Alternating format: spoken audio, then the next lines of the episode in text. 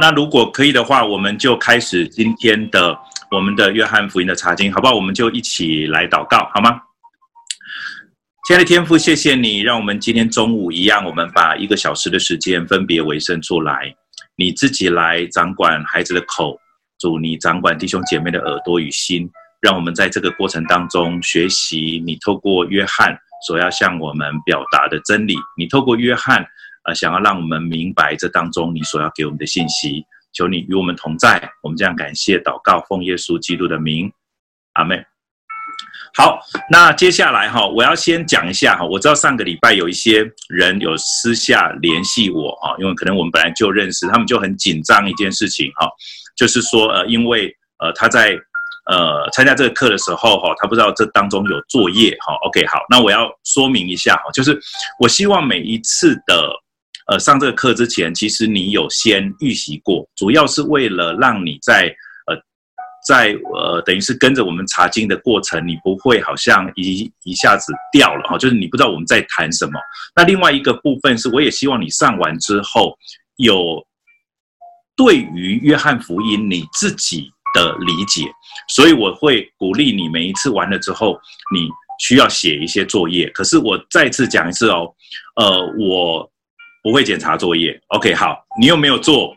那是你自己的决定，可是我会鼓励你去做。然后呢，做完了之后，呃，我大概每一次我会提前上来，也许十分钟，也许十五分钟。那有任何不论是作业或者是任何在这当中的解经的一些问题，你也可以跟我做讨论。然后两点结束之后，我也会留在上面，大概十到十五分钟，你也可以有一些的问题在这个上面。那我希望我们这个课程其实因为中间这一个小时可能没有办法有一些的互动，可是我希望在前面或者后面，我们可以彼此有一些。对于在解经上，或者是对于你的一些的疑问，那我可以在这边等于是呃帮助你做解答，然后了了解你的思考跟你的一些的结论是不是好像符合这一段圣经所说的。那我在说，呃，透过这个读经的一个方式，我不是要把它一个约翰福音有一个很标准的解释，不是的哈，我要我要说的是。我只是在做一件事情，是要鼓励各位弟兄姐妹，你们可以自己透过读经，然后领受从神来的信息跟话语。那上个礼拜我有让各位其实花了一点时间，我们比较慢一点哦，但但是我们从第一节一直到第十八节，我们来思想这个约翰福音的起头哈。可是其实这一段其实是比较困难的，所以我就一开始我就等于是先帮各位做了一个分段哈。那这也是约翰福音很特别的一卷，所以等于是一到十八，我只是就把它讲出来，没有让你们做实际的分段的作业，因为真的是比较难哈。那只是你们的作业，其实就是说回去了之后，在我所分的这七段里面，然后我希望你等于是回去做这个作业的时候，每一个段你给他一个主题，然后呢，你试着把一到十八节找出一个核心的一个信息。好，那当然每一个段落都有它主要的信息，可是呢，整个段落还是有它核心的信息。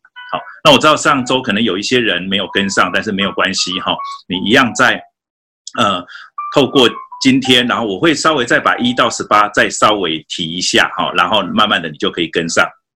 好，一到十八呢，呃，因为这个道的关系，所以。很多人就是花了很多时间都在解释这个道哈。那我认为整个一到十八，我认为它的整个重要的核心，不是只是介绍这个道哈。我认为重要的核心其实是上帝。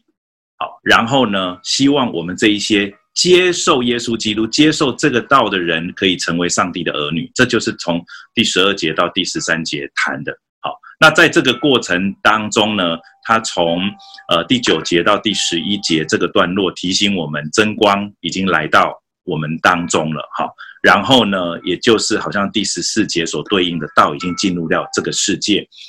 那有人做见证，那个人其实就是施洗约翰。所以一章的六到八节跟一章的十五节，一个对称性的哈，都在谈施洗约翰的事工。那最。最外面的就第一节到第五节，跟第十六节到第十八节谈到这个道，最重要的是要把这位上帝的作为显现出来哈。所以你可以，如果可以，你看一下你手中的圣经，我要请你们看一下第十六节到第十八节。他说：“从他丰满的恩典里，我们都领受了，而且恩上加恩。太初有道，道与神同在，道就是神。这道太初与神同在，最后其实是希望我们可以领受这丰满的恩典，以至于我们可以恩上加恩。OK，那律法透过摩西传的，可是他要说，现在恩典跟真理是透过耶稣基督来的。然后呢，从来没有人看见神。然后只有在父怀里的独生子把它表明出来，而这独生子其实就是耶稣基督。好，所以其实整个第一章的核心就是我们可以成为上帝的儿女，而上帝用的方式其实是透过他的独生子耶稣，也就是那位基督。基督是耶稣，而且透过基督耶稣，我们可以得着这个恩典跟真理。过去摩西时代那些人所得不着的，透过律法所得不着的，可是今天。透过父怀里的独生子，也就是耶稣，然后呢，可以把它表明出来。所以整个第一章的一到十八节就是这样子的一个核心。好，那我再重复一下，呃，在这个过程当中，你会用到的一些的方法，你一定要记得，一个叫做观察，对吗？一个叫做解释，另外一个叫做应用。好，那观察有三个哦，好，你要留意的，在这一段经文当中有没有一些重复性？好，在第一节，到与神同在。第二节，这道太初与神同在，好，所以他在谈这个道其实跟神的关系，或者其实重要的是在表明上帝。OK，然后呢，这个这个道呢，这个道呢，它不是后来的人理解，这个道呢，在一开始是自有拥有的，所以在第三节他特别强调借着他造的，啊，凡被造的没有一样不是借着他造的。好，透过这些重复，你去理解。在这一段经文当中，这个这一段章节当中所要表达的重点在哪里？那另外就是对比，啊，我上次有提到光跟暗，黑夜跟白天的这种对比，好，然后你是神的儿女，你是从神生的，还是你是从情欲生的？这个是不一样。透过这个对比，那他在强调我们要从神生，然后做神的儿女，好，然后再强调那个因果，因果。的关系，透过律法，可这些人没有办法得到恩典，得到真理。可是透过耶稣基督，我们有满满的恩典跟真理。好，这个是在这当中，你可以透过观察去理解的。好，那在观察，在一些概念上比较是 what 的这个这个哈，就是的一个让你可以去观察，甚至有时候是 who，有时候是 where。有时候是 when，OK，好，这包含是谁啦，在哪里啦，何时啦，好，那另外一个就是解释，好，在这当中呢，呃，透过这个经文的脉络或者经文当中的关系，啊，跟经文当中这个作者所要表达的意图，然后你一定会问一些的问题，然后去想办法自己去解释它，好，然后想办法自己加以应用。那一章呢，呃，一到十八我稍微提一下，哈，我不晓得你你最后做的作作业。怎么样？可是在这当中，你可以发现有一些是可以应用的。我稍微提一下。OK，好。那在这当中呢，譬如说我们在一开始我们谈到哈光好了，好 OK，好这个光。那你有没有曾经被光照的经历？我指的不是太阳光哦，就是透过读经，你理解了这一段的经文，上帝在对你说话。你有没有被光照过的经验？那被光照过了之后呢？你愿意做出改变吗？这个就是生活上的一个实际的一个应用。如果透过这一段经文，你认识了上帝是谁，你透过这段经文，你愿意成为上帝的儿女，有了这个光照，那接下来不是只是一个知识而已，那你愿意接受，你愿意成为上帝的儿女吗？这个就就是在读经的过程当中，最后那个实际的应用其实非常重要。不要只是观察，不要只是解释，你一定要实际的加以应用。好，在这当中，也许你读到第六节、第八节，你谈到施洗约翰啊，第十五节谈到施洗约翰的见证。那施洗约翰他不是那个光啊，他也不是那个生命的来源，他为那个光做见证。那他不是为他自己做见证，他是为那个耶稣来的耶稣来的基督来的弥赛亚做见证。那如果亲爱的弟兄姐妹，我们是基督徒，我们是上帝的儿女，你在生活当中，你见证的是你自己吗？还是你在你的生活当中是在见证这一位主？你有时候告诉别人，你是在告诉别人你自己的亮光，还是你是在告诉别人神在你身上所展现出来的光？哦，这个是我们生活当中你可以去更多的思想的哦，更多的去去理解的。再来呢，有一个就是在这一段经文当中有一个很重要的核心，约翰希望我们每一个人都成为上帝的儿女，哦，就做神的儿女，神就赐我们权柄做神的儿女。那既然是儿女，你行事为人，你还靠着血气吗？你还靠着情欲吗？到底这些事情，这件事情是你想要做的，还是神要你做的？哦，这个是你自己在读经的当中，上帝会光照你，或者你可以问上帝这个问问题：上帝，求你光照我，我我到底是凭我自己的意思行？还是我是愿意来到你的面前，做你的儿女，听你的话。最后一个可能也可以放在应用里面的，这边谈到的是万物是借着他造的。各位弟兄姐妹，生活当中你所有的有一些一所拥有的一些东西，或者是你自己，你觉得你自己的掌握度很高，可是你要留意，在这一段经文当中提醒我们，说的一切万物都是借着他造的。那如果是借着他造的，其实就是属于他的，连我们自己也是属于他的。可是很多时候，我们比较想要自己当成主，好，我们自己要成为那个主宰，我们自己想要成为上帝，我们来决定这件事情该怎么做，然后我们来决定，我们要求上帝来帮助我们，好，我们要求上帝来完成我们个人的心愿。可是如果是这样，其实你才是主，可是这一段经文却是告诉我们，所有的这一切都是借着他造的，我们也是他造的，那是你应当要来到他的面前。好，所以在约翰福音的第一章一到十八节，虽然只是短短的十八节的经文，可是，在段落当中，我希望你们可以有一些的理解。OK，然后接下来呢，我给你们看一下，就是你平常你可以把一些的经文哈，你就把它印下来，然后呢，做出一些的分段哦。像我大概每一段的经文，我就会像这样子，我就把它把它做起来，然后我就把它一段一段分成总共七个段落，好，然后最核心的这个段落我就往里面放，好，然后上下这两段它可以互相解释，黑黑色的字体，再来就是绿色的字体，上下可以。在谈那个施洗约翰可以上下解释，然后前面最开始谈到有关于神，好，就是第十六节到十八节，第一节到第四节，好的这一段的经文，第一节到第五节的这段经文，好，所以让你们看一下，然后在这当中观察、解释、应用，你观察到了什么，然后你可以怎么样的应用？那我通常我就这样子，然后就一张一张的把它放放着，然后未来我再次看这段经文的时候，我就更。明白，更了解这一段经文。那好的理解这一段经文哈，其实可以帮助你，甚至你把这一段经文，我不是说背下来，而是把这一段经文最重要的整个架构，你就会完完全全的理解，你会几乎快要背下来这一段经文。好，那这个是在这个当中，呃，我觉得非常棒的一件事情。好，那今天我们就要直接哈，从现在开始十五分钟了。OK，好，那我们就要直接进入到第十九节到第五十一节哈。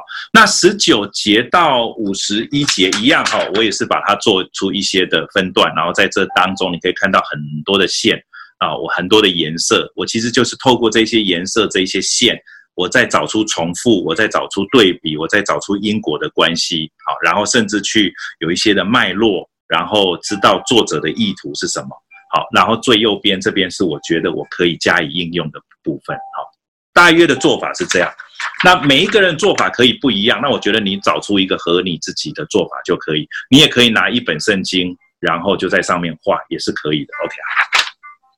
好，那我们今天就要从第十九节，我今天就不再读经文了哈。我假设你们都已经读过了，而且已经做了分段，对不对？那既然做了分段，就应当至少我看都会读三到五次哈，就是这一段的经文。好，那我们今天就要从第十九节一直看到五十一节哈。那在这一段经文呢，呃，我不晓得你的分段是怎么样，你可以想一下哦。其实，在这一段经文，你如果去读的话，你大约可能会分成两个大的段落。你可以留留意哈，第二十九节有没有？你们看第一章的第二十九节，二十九节前面有两个字叫做什么？次日，对不对？OK，所以你可以知道在这里可能第十九节一直到第二十八节，它就是一个大的段落。你可以先这样分。OK，好，然后次日呢，就可能在讲另外的一件事情。啊，你继续往下读，继续往下读，读到第三十五节的时候，你就会发现第三十五节有一个叫做什么？在次日，对不对？OK，好，然后呢，也许二十九节到三十四节就是一个主要的段落。然后当你这样做的时候，你就会发现，哎，真的是这样。OK，好，然后呢，也许在这一段的分段，你会把三十五节一直到第四十二节。分成一个大的段落，大约没有太大的问题，OK 的，好。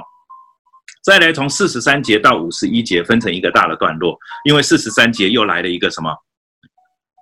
又次日，OK 好，所以次日再次日又次日，透过这个时间，你可以把这一段经文分成几个重要的段落，哈。那当然，在我的分段里面呢，我发现。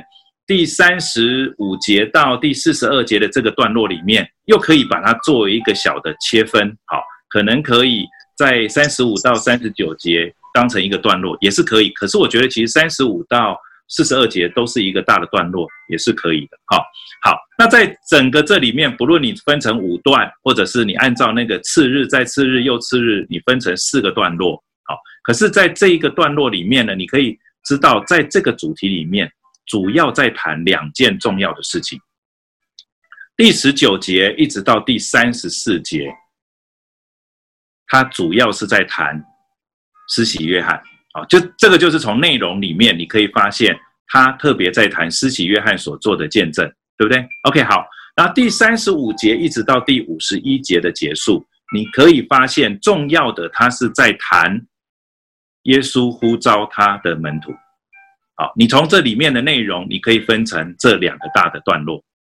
好，这个分段上面有没有任何的问题？我给一个五秒钟，你们没有问，我就继续下去喽。好，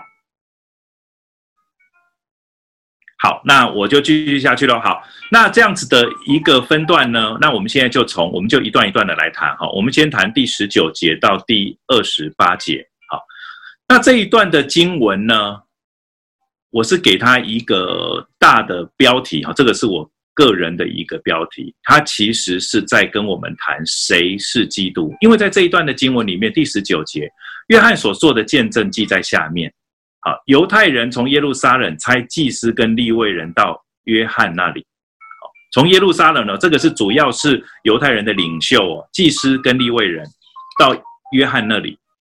然后问约翰说：“你是谁？”他们为什么要问约翰？好，他们问约翰：“你是谁？”啊，他在这里其实是在问你是谁？问约翰哦。第二十节他就明说，并不隐瞒。明说什么？约翰说什么？我不是基督。显然在那个时候，有许许多多的人可能把约翰当成像基督一样。OK，好，所以约翰在这里他要表明，我不是基督。OK，尽管你们很尊重我啊，你们也受我悔改的洗礼，可是我不是基督。结果他们又问问他说：“那这样你是谁吗？”好，那既然不是基督，那你是以利亚吗？因为在弥赛亚来之前，以利亚会先来嘛。因为在旧约当中，他们有这样一个概念。那他就问他说：“那你是以利亚吗？”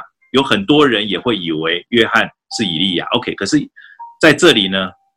门徒约翰要表明，施洗约翰也不是以利亚。OK，好，他说我不是以利亚啊，这是施洗约翰直接说的，我不是哦。然后他又继续问哦，那是是那先知吗？哪一个先知？OK，他也没有特别说，他说是那先知吗？他回答说不是。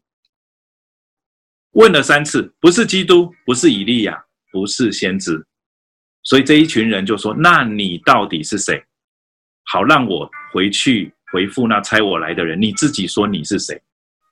好，所以在这个段落，你可以理解到门徒约翰记载施洗约翰的这件事情，他的重点不是在谈施洗约翰而已，他是想透过这一些人在问施洗约翰是谁，然后透过施洗约翰把耶稣基督介绍出来。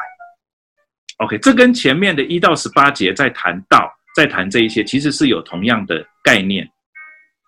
OK，是要把那位上帝介绍出来，而那位上帝已经道成了肉身，然后住在我们中间。那位上帝好像光一样照在我们的黑暗里面。那位上帝进到我们当中，这是这个在第十六这第十六节一直到第十八节所要谈的。由父怀里的独生子将他表明出来。所以他在这边呢，他就引用以赛亚的话。OK，好，他说：“我就是那在旷野有人声喊着说，修直主的道路，正如先知以赛亚说的。修直主的道路，重点不在谁修，重点是修的时候谁要来，重点是主要来。好，所以那些人是法利赛人差来的。OK，然后他们就问他说：那你既然不是基督，不是以利亚，也不是那先知。”那你为什么施洗？所以显然那个时候有很多人因为看见施洗约翰在施洗，就一直可能有那种以为他是基督。可是约翰在这里，施洗约翰回答说：“我不是用水施洗。”可是他说：“但有啊，他说我是用水施洗，对不起，我是用水施洗，但有一位站在你们中间，是你们所不认识的。”他在这里要表明的是什么？我是用水施洗。但是有一位站在你们中间，所以重点在有一位站在你们中间。我是那位用水施洗的，可是我施洗是因为有一位站在你们中间，是你们不认识他的，而那个是在我以后来的，他比我还要大。这个是我加入的，可可是那个是在其他经文讲，可是在这里呢？约翰说：“那在我以后来的，我给他解鞋带也不配。”代表我们两个有一个在本质上的差异，我是不配的。他在我以后来，而且他在你们中间，这就是施洗约翰所要见证的。然后这是在约旦河外伯大尼施洗约翰，呃，约翰施洗的地方所做的见证。约翰在这里整个第十九节到第二十八节，就在谈一个重要的重点。是有一位已经来的，而那一位他在这里还没有讲的那么清楚，对不对？可是他在讲说那一位已经来了，已经在你们中间，然后我给他解鞋带也不配。你们多尊敬我，可是我要告诉你，我不是基督，我不是以利亚，我不是先知。OK，这个是在这个段落当中。OK，好，好，那在这个端。段落当中呢，我想我们可以就更多的来理解这一段的经文。好，好，那我们继续下来哦。好，那第二第二个段落呢，从第二十九节一直到第三十四节，在这里哈。前面那个段落，你可以说是一个客观的一个一个见证，是其约翰的见证啊，因为他透过以赛亚所记的修直主的道路来讲明有一位哦，我不是基督，可是有一位基督，他他只是没有讲他是基督哈，可是他在讲说有一位站在你们中间哈。有些时候文学上很有趣的是，那那那个字他一直没有讲，可是可是那个最重要的字。是他想要强调的。OK，好，我不是，我不是，我不是，但是有一位站在你们中间的，他是，他是基督。OK，好，那像后面的呢，其实就是呃，施洗约翰他很主观的见证，就是他看到了什么？他说，次日，约翰看见耶稣来到他那里，就说：“看哪，神的羔羊，除去世人罪孽的。”这个我们。很熟悉，OK，好。那在这个段落当中呢，他提到神的羔羊。神的羔羊呢，其实呢，在下一个段落也出现，第三十五节、三十六节，他看见耶稣行走，就说：“看呐，这是什么？神的羔羊。”哦，所以在这里呢，在整个段落当中，你会把道，你会把光，啊，然后你会把这一些所谈的这一些恩典跟真理，你会把独生子，啊。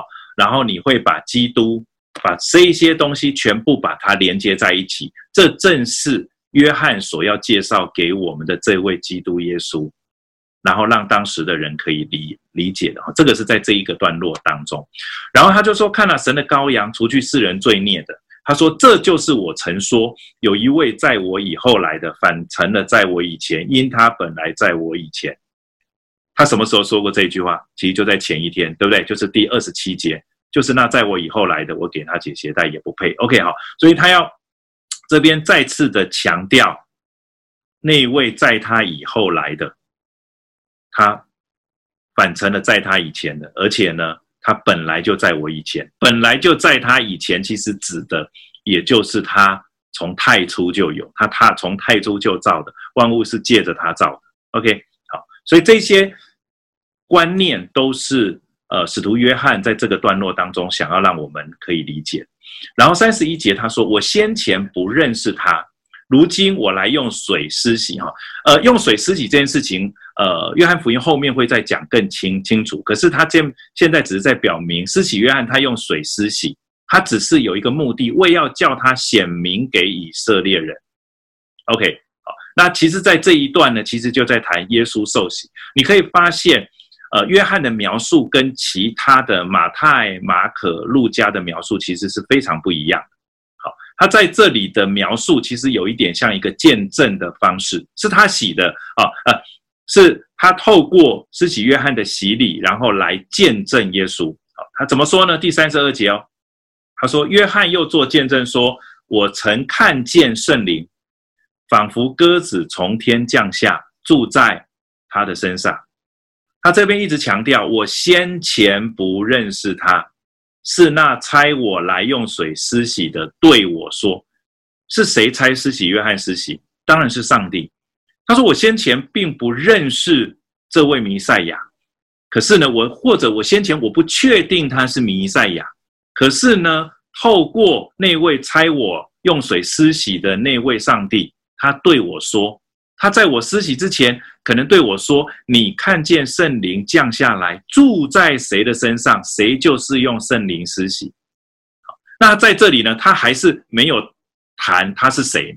可是我们一读，你就知道，他当然指的是耶稣基督。OK，好，所以他用这件事情来讲，他过去不认识，或者过去不知道他是基督。好，可是呢，他在这里呢，是要让我们明白。他看见了，而且他又认识这位基督，然后而且这位基督就是前面所说的，他是神的儿女。然后你相信他的，你接待他的，你信他名的人，你就可以成为神的儿子。好，这个是在这两个段落当中，哈，呃，一个是十九节到第二十八节，另外一个是第二十九节到第三十四节。那这两个段落呢？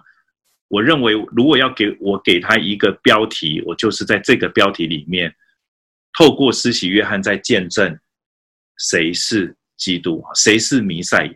好，那在这一段里面呢，经过观察，然后你去问问题，哈，去解解释。可是，在这两段呢，其实是有一些东西可以应用的哦。好，我在说读经很重要，不是只是理解。他的意思，好，不是只是都可以解释，你完全明白这一段经文。可是，在这一段经文既然读了，我们就一定要想办法把它进入到我们生命的应用。好，那如果在第十九节到第二十八节，你会有什么样子的一个应用啊？在在这一段里面，我自己就在思想啊，我自己就在思想。好像这一段经文当中，那些犹太人问施洗约翰的问题：“你是谁？你到底是谁？”各位弟兄姐妹，你也可以问你自己：“你到底是谁？”别人怎么看你？别人看你是一个父亲的角色，一个母亲的角色，一个成功的父亲，一个很好的职场的一个主管，还是一个很负责任的一个职员？或者是什么都不是，我就是一个尽责的一个母亲，或者是我其实我付出了我的一生的时间给我的孩子，给我的家人。我不晓得你怎么定义你是谁，好，可是在这一段当中，我觉得很重要的是，对于施洗约翰来讲，很重要的一件事情是。他可以认识。他说：“我从前不认识他，我从前不知道他。可是呢，今天我我我认识他。你怎么认识他？对施洗约翰来讲，是他发现了圣灵降在他的身上，然后呢，他就成为他的主。这是他可以为这位主做见证的。那对于你呢？你是谁？其实我觉得你可以去定义他，我觉得没有问题。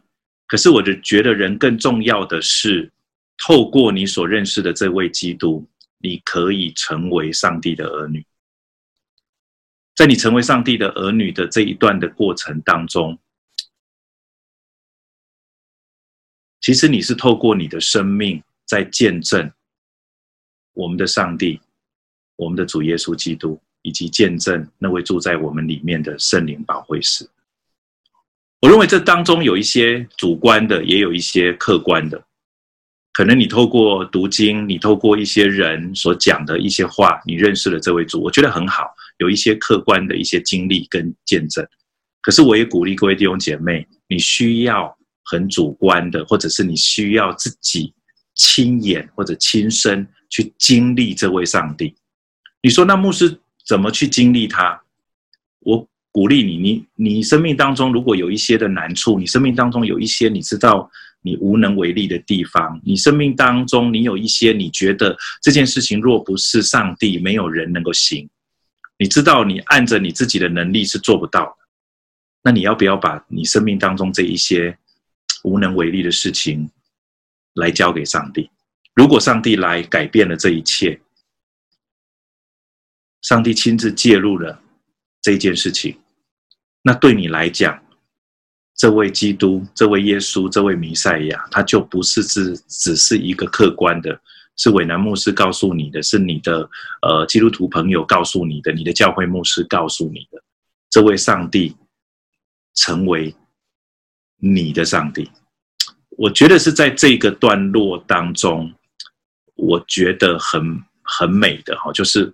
透过你实际跟上帝的一个互动，那你可以更多的来认识他。好，这个是从呃施洗约翰的这个段落，然后我们来思想这个信息。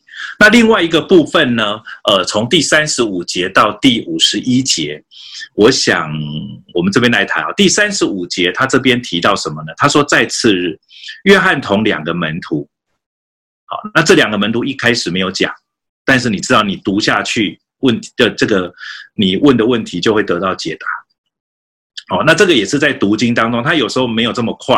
好，可能在这个段落当中，呃，并没有得到解答。可是你知道，在第四十节到四十二节，你就得到解答。那有一些时候没有这么这么近哈，有时候可能到下一章，可是读经当中有一些问题，你就把它留着，画一个问号在那里，那不需要被它卡住，继续往下读。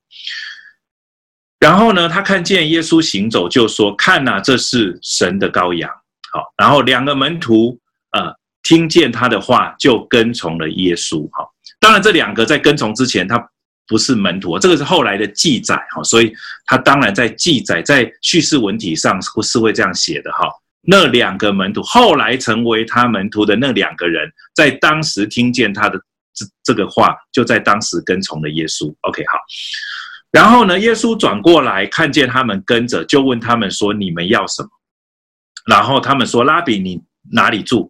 好，你在哪里住？”耶稣说：“你们来看。”他们就去看他在哪里住。这一天便与他同住。那时约有申正，申正差不多是在下午四点钟，哈，申初差不多说三点，哈，大概等于是傍晚。其实就是太阳下山之前，然后就去耶稣同住。那在这个短的段落里面，到底在说什么？在这段落里面，你看到有一些重复的字眼，几个重复的字眼啊，一个是神的羔羊，当然是跟前面重复。可是，在这一段经文当中，有一个字眼是前面没有提的，或者在约翰福音前面并没有讲太多，或对施洗约翰来讲，前面比较谈的是认识。你认不认识他是谁？你认不认识他是神的儿子？好，那认识了他是神的儿子之后呢？其实这正是接下来这一段的主题。第三十七节，两个门徒听见他的话或看见了他，他需要做出一件事情，就是跟从。第三十八节，耶稣转过身来看见他们什么？跟着。这个跟从这个字，其实在这个段落是蛮重要，甚至到四十节你都可以看到，听见约翰的话。跟从耶稣的那两个人，啊，所以在这个段落里面，其实跟从其实是在这一段落当中的主题，这个跟从呢，跟到一个地步，是你在哪里住，你住哪里，我就去到哪里。各位亲爱的弟兄姐妹，你有没有想过耶稣在哪里，然后你要跟着呢？耶稣问的那个问题很有趣哈。耶稣转过身来，看见他们跟着，问这两个人说：“你们要什么？”这两个人到底要什么？其实他们很单纯啊，他们就说：“那你去哪里？你住在哪里？我去，我想要跟在你的旁边。”然后他他们就在那一天跟随了耶稣。做耶稣的门徒有一件很重要的事情，不是只是一个在名义上，好像我们今天当谁的学生，去到哪一个学校学习，然后你注册拿到学生证，你是谁的门徒？不是。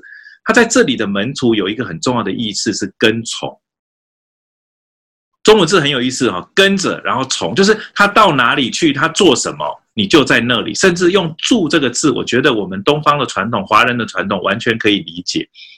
住在那里，你可以理解他睡哪里你就睡哪里，他吃什么你就吃什么，他做什么你就在旁边听，他请你帮忙你就在那里为他而做。各位弟兄姐妹，这就是做门徒或者是跟从的意思。我们今天称为基督徒，我们会认为我们是主的一个门徒。可是很多时候，我们不太愿意去跟随耶稣，哈，不太愿意听他的话，不太愿意照他所说的去行。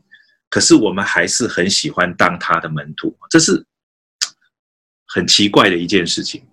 或者是我再多问一点哈，从第四十节到第四十二节这边表达了这两个人是谁？哦，一个就是西门，就是彼得，OK，另外就是他的兄弟安德烈，好，然后呢是他先，呃，他先找着自己的哥哥西门，然后对他说：“我们遇见弥赛亚。”然后呢，他领他去见耶稣，那耶稣看见了西门，好，才说：“你是约翰的儿子西门。”然后呢，你要称为基法，啊，然后基法翻出来就是彼得哈，就是石头的意思哈。这个后来我们可以再讲一下这个部分。但是我觉得在这一段落，从三十五节一直到第四十二节的这个段落，其实他在谈一个重要的概念，是我们遇见弥赛亚这位救世主，这位救世主你认识了，有一件很重要的事情是你需要跟从。那我就要回来问了。我们今天要谈到实际的应用了。你观察了这一段经文，你解释了这一段经文的来龙去脉，你理解。可是，如果在这一段经文当中，你会怎么应用这一段经文呢？亲爱的弟兄姐妹，我如果问你，你跟从谁呢？你会怎么回答这个问题？其实，在我们的人生的过程当中，我们有很多的哲理，我们有很多我们自己可能以前犯过的错，或者我们归纳，也许是我们的老师，也许是我们的父母，也许是呃我们的学习的历程，或者是你读了哪一本励志的书，然后你这种从这当中你得到了一些的道理，很像那个在约翰福音第一章所谈到的那个道。OK，好，那个 logos 这一些哲理或者是什么。可是他在这里所要谈的是，你跟从的需要是跟从这位弥赛亚，这位基督。那个跟从是他住在哪里，你就住在那里，你要与他同住。前面谈到的是道与神同在，现在谈到的是你要与这位神同住。可是各位弟兄姐妹，很多时候我们跟从的是我们自己的一些信仰，我们自己的一些价值观。可是在这里呢，他提醒我们：你跟从的是谁？跟从主哦。如果你跟从的是这位主，跟从的是这位耶稣，我恭喜你。可是如果不是，其实你真的要在这当中，你跟我一样，常常来到上帝的面前。我们讲说啊，我们是神的儿女。你是神的儿女，有些时候并不代表你每件事情你都要跟从主的。有些时候，上帝没有挑战你在某一些方面的安全感跟所有权。可是哪一天在那个地方，你上帝挑战你，耶稣挑战你，我觉得你需要在那里把权柄给主，你要来跟从他。这个是这个跟从的这个意义。好，我觉得在这里是蛮直接的，蛮直接的挑战。当时候的人也蛮直接的挑战今天的我们。好，我们今天看最后一段的第四十三节一直到第五十一节。又次日，耶稣想要往加利利去，他遇见腓利，就对他说：“你看，主题又出来了，来怎么样跟从我吧。”好，所以前面的第十九节到三十四节一直在谈你是谁，那位上帝是谁？认识了那位上帝，接下来三十五一直到五十一节就在谈。那你既然认识了，那来跟来跟从他。不不论是这边一开始的腓利，或者是腓利所找到的拿但业，这两个人是不一样的人哦，真的是很不一样的人。OK，那菲利只是他跟安德烈跟彼得是同城的人，可是他找到的可能是他的朋友啊，他的伙伴或者是怎么样。他对他说：“摩西在律法上所写的和众先知所记的那一位，我们遇见了，就是约瑟的儿子拿撒勒人耶稣。”这里是在这里第一次把耶稣的身份讲得这么清楚。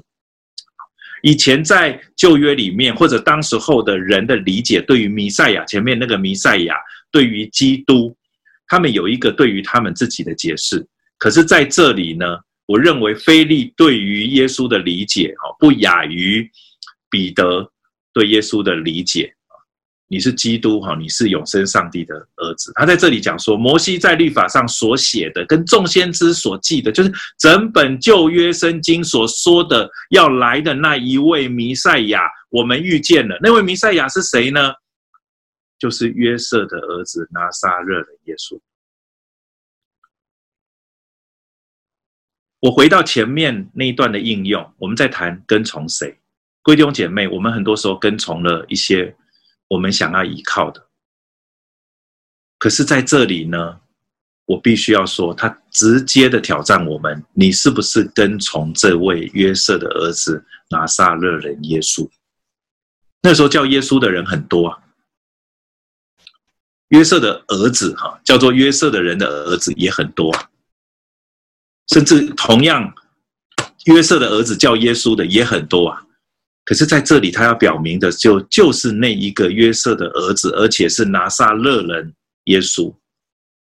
拿但业对他说：“这也是我觉得在这里，是其呃，使徒约翰在这里记载出来，我觉得他就是很直白的哈，就是对于拿但业的一个好像他的个人的个性的一种的表达哈。拿但业他就直接对。”他说：“拿撒勒还能出什么好的吗？其实是一个很小的城呢。